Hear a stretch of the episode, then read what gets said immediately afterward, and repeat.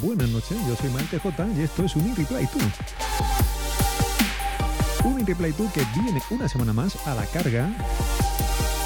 Sí, sí, he dicho, he dicho una semana más, es cierto, es verdad, estoy aquí.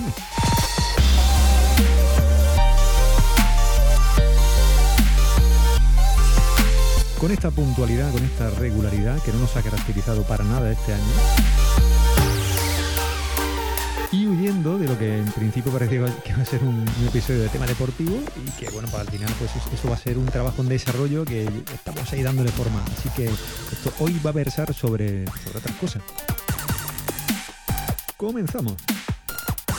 Bueno, pues comenzamos. Eh, esto parecía que iba a ser un tema deportivo, que esto parecía que no iba a salir, pero al final, bueno, pues esto creo que in extremis, justamente justo antes de comer, eh, me dará tiempo de, lanzar esto, espero, si no, pues se quedará.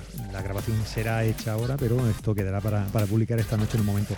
Eh, bueno, habéis, escuchado, eh, habéis comentado, lo habéis escuchado en más de un sitio, el tema este del apocalipsis del almacenamiento en Amazon.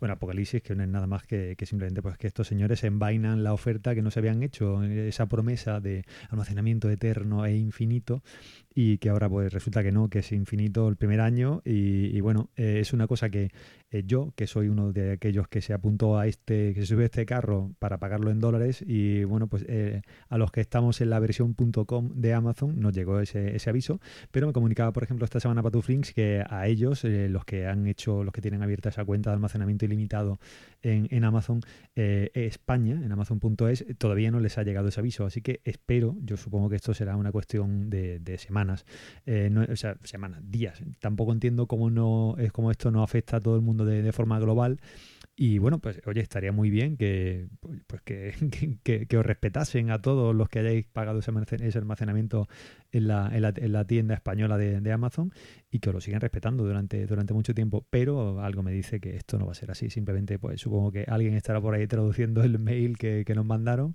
y en algún momento pues eh, aparecerá en vuestro, en vuestro buzón. Así que nada, eh, yo he estado dándole vueltas. Esta semana pensaba que iba a poder avanzar un poco más en este trabajo, pero estoy a la espera de, de que llegue alguna cosa para, para completar este experimento. Y bueno pues eh, yo he estado dándole mucha vuelta a mi, a mi esquema de almacenamiento. Es decir al final te das cuenta con el tiempo que vas acumulando discos vas sacando algunos vas comprando otros. Eh, algunos los tienes por ahí bueno pues cuando haces cambios de discos internos eh, y pones un SSD ese disco mecánico que te queda por ahí no lo vas a tirar porque está nuevo evidentemente y acabas haciendo pues alguna copia super duper o alguna cosa de este, de este tipo y al final, bueno, pues yo lo, de lo que, lo que reparo es que tengo pues casi casi 5 teras, no, algo más de 5 teras de, almacenamiento, pero que están todo ahí, todo desperdigado, en, un montón de discos, está todo muy fragmentado, muy fraccionado, y pues al final uno le resulta un poco complicado eh, enterarse un poco o controlar un poco dónde o cómo está todo. Así que eh, la, la solución eh, ha sido pues esta semana irle dando vueltas a ese esquema de almacenamiento, esquema que yo tengo, normalmente suelo hacer este tipo de cosas de mapas mentales, para mí estos son mapas mentales, hacer un esquema, eh, suelo hacerlo con Notability o cuando ya creo que es una cosa un poco más grande y necesito ahí papel grande, me voy a, Thoughts. Y, bueno, eh, pero vamos, habitualmente lo suelo hacer en, Notability y lo que me gusta hacer es que voy, voy utilizando este, este canvas y, casi infinito de, de hojas en la que, bueno, pues en la primera página tengo el esquema y me apunto algunas notas y pues e, este esquema va evolucionando, va cambiando y con el tiempo, bueno, pues va, va, va, evolucionando, es decir, se va, se va modificando. Eh, voy ya por la tercera versión de, ese esquema de almacenamiento y bueno, pues yo espero, espero que esta sea más o menos la definitiva, porque creo que es la que tiene mejor forma. Eh, al final, ¿qué es lo que terminaré haciendo? Bueno, pues eh, terminaré pues primero probar el sistema, es decir, ver si soy capaz de hacer copia en remoto en casa de, mis padres y cuando verifique que eso lo puedo hacer bien con, pues, con una solución tipo NAS o con una Raspberry Pi, eh, es decir, ya tendré que ver exactamente con cuál de, de las dos opciones me, quedo. Eh, me voy a quedar con la primera que funcione, con la primera que pruebe y funcione de manera estable, va a ser la que se va a llevar gato al agua. Eh, bueno, esto al final va, va, a terminar evolucionando en que pues exactamente lo mismo que estoy haciendo ahora mismo en Amazon, quiero tener ese ese plan B preparado ahí, por si acaso pues esto es definitivo, eh, tener la posibilidad de, hacer las copias en casa. Eh, ya no es que sea definitivo o no lo de Amazon, sino que sospecho que ya lo que será definitivo será este cambio, porque mientras que yo tenga conexión a Internet y en casa de mis padres haya una conexión a Internet, pues para mí la opción más rentable a largo plazo es eh, hacerme hacerme la, hacerme esto yo solo. Es decir en plan Juan Palomo yo me lo guiso yo me lo como y nada pues si lo que tengo son algo más de 5 teras de, almacenamiento eh, fragmentado en varios discos y pues lo que haré será pues hacerme con un disco duro de 5 o 6 teras eh, cuando compruebe que todo esto funciona bien, eh, lo pincharé ahí en casa de mis padres a este NAS y pues nada, hacer copias en remoto. Aquí iré pinchando usando los distintos discos que, tenga. Según vayan muriendo, pues eh, iré conservando solamente esa copia de seguridad en casa de, mis padres, que presumiblemente ese disco tampoco va a llevar mucha tralla, no sé si serán copias diarias, semanales, ya veré exactamente cómo, cómo lo hago, pero bueno, eh, sospecho que no va a ser, si, si, da una vida parecida o remotamente parecida a los otros discos que tengo por casa, pues bueno, pues sospecho, sospecho que va a estar conmigo muchos años, así que me dará tiempo de, bueno, pues de ir, eh, irme cargando todos los discos, todos los pequeños discos que tenga por casa y al final, bueno, pues eh, sustituirlos con otros de almacenamiento un poco mejor o velocidad, velocidad un poco superior. En fin, eh, esto por aquí. Ah, bueno, otra cosa, esta semana ha sido, ha sido fantástica porque ya sabéis que el día 15 se produjo el avenimiento aquí de, bueno, pues de la, de la verificación, de la autentificación esta de dos factores de, Apple. Eh, bueno, pues yo eh, fui, tuve la precaución de, de hacer el paso con hacer paso con mi cuenta, de cambiarlo todo y bueno, fue todo relativamente, relativamente bien. Yo creo que es una cosa que todavía tienen ahí un poco de depurar porque hay cosas que no están claras. Eh, necesita siempre dos dispositivos. Yo, bueno, pues yo hice todo el salto entre el MacBook, el iPad y, el iPhone y todo fue meridianamente bien. Cuando me tocó hacérselo a, Gema, eh, bueno, pues se lo hice también. El problema, pues que ella eh, está, utilizando equipos que no tienen la, última versión de MacOS que, pues, que esto requiere Así que de momento solo se lo he hecho. Bueno, ya se lo he hecho, creo que en, el iMac también lo, tenía hecho. Pero bueno, todavía, todavía nos falta un equipo más por ahí para actualizar y esa la cosa no va bien. ¿Cuál ha sido el problema? El problema no ha sido eso, pues, porque decir, las cuentas principales todo está hecho y todo funciona eh, estupendo. El problema ha sido con esas cuentas eh, secundarias, esos, esas cuentas que uno se hace pues, pues simplemente porque te van cómodo, porque te resulta mucho más sencillo, eh, pues yo que sé, puedes separar temas de trabajo, temas de spam, temas de otras, eh, otro, otro tipo de cuentas que utilizas en otro, en otro ambiente y simplemente, bueno, pues eh, simplemente pues, te resulta más cómodo eso que, utilizar alias.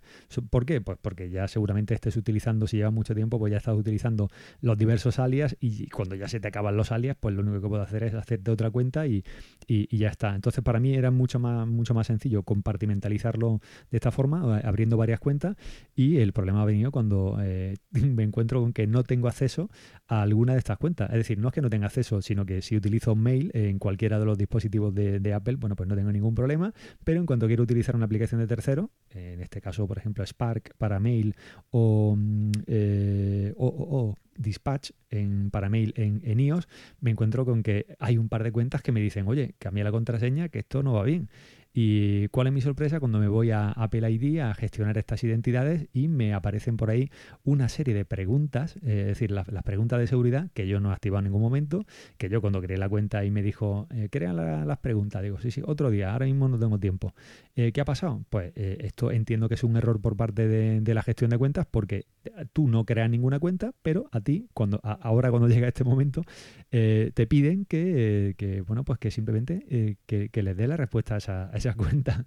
Tú intentas el proceso de recuperación y resulta que ese proceso de recuperación no te lleva a ningún sitio porque eh, tú empiezas a hacerlo, mandas, bueno, haces todo lo que te van pidiendo en pantalla y cuando llega un momento en el que le dices, bueno, pues sí, quiero, quiero cambiar esta, esta pregunta de seguridad, te dicen, no tenemos suficientes datos para verificar tu identidad. Claro, si es que yo no había puesto aquí nada más que un nombre, una dirección de mail y, un, y, una contraseña y se acabó. No he puesto nada más en esta cuenta. Es decir, ni siquiera he puesto una cuenta para reenvío porque es una cuenta que no quiero que esté conectada de ninguna, de ninguna forma, porque esto es una, es una cuenta para trabajo, esto es una cuenta para otro proyecto, entonces simplemente quiero tener cuenta, cuenta separada y me encuentro que en un par de cuentas, pues ya directamente no tengo acceso. Eh, no sé si ahora cuando termine un poco, cuando pase este mes quizá y termine un poco, eh, termine un poco todo esta catombe, no sé si abrirán ahí alguna ventana o si será un poco más sencillo contactar con soporte para ver si soy capaz de solucionar este problema. Pero es que tengo dos cuentas que directamente no tengo no tengo, no tengo la, respuesta, no, no, porque no las tenga, porque no las recuerde, porque no las haya anotado, porque hay una de, hay una de ellas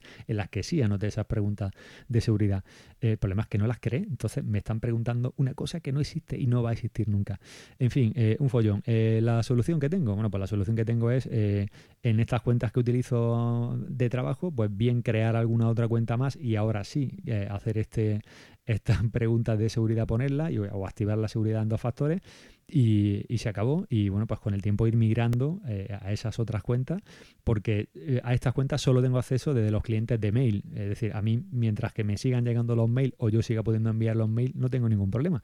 Pero el día que quiera hacer algún tipo de modificación en la cuenta, añadir simplemente una cuenta de, de mail de recuperación o el número de teléfono o alguna cosa de esta, pues simplemente no voy a poder. Así que no sé si en algún momento seré capaz de, resolver esto, pero eh, entiendo que a mí esto no me afecta porque, como digo, son cuentas que no son mis cuentas principales, que no utilizo prácticamente para nada más que para unas cosas muy concretas y puntuales y podría sustituirlas en cualquier momento, pero eh, habrá gente que a esto pues le pille, le pille el toro y le pille bien porque le pille con una cuenta principal. En fin, problemas. ¿Qué más cosas? Bueno, pues eh, vamos a llegar ya a las recomendaciones. Esto se va a terminar muy prontito. La semana pasada creo que os recomendaba DC Sass, que habíamos comenzado a ver y que bueno, que daba las gracias a, mi spanner por haberla recomendado. Y debo decir que sí, que me reitero que prácticamente la serie nos la hemos bebido en cuestión de, una semana y media o de dos semanas, no sé cuánto ha sido, cuánto tiempo ha pasado. Y bueno, pues eh, os la recomiendo. Es decir, no es, una serie de acción, no es una serie, es una serie de personajes, de sentimientos, en la que pasan cosas, en la que se cuentan historias y es realmente emotiva. Y bueno, pues no sé, si te apetece ese tipo de serie, este, este puede ser un buen momento. Y si no, si te apetece otro tipo de serie distinto, pues yo te recomendaría que mm, te subieras al carro de la nueva temporada de Orange is the New Black, porque nosotros acabamos, acabamos, de empezar con ella y ya nos está atrapando. Hay una tragicomedia ahí muy, muy seria, muy seria, muy bien montada. Hay momentos hilarantes y momentos en los que sabes que la, la cosa va, va a acabar mal. Es decir, yo ya estoy intuyendo un hilo, una de las tramas de, la historia que creo que va a ser la que va a acabar mal, mal, mal esta, esta temporada. Y la verdad es que me gustaría ver si, no, no si acierto, sino si lo, lo si los guionistas son capaces de tirar por ahí.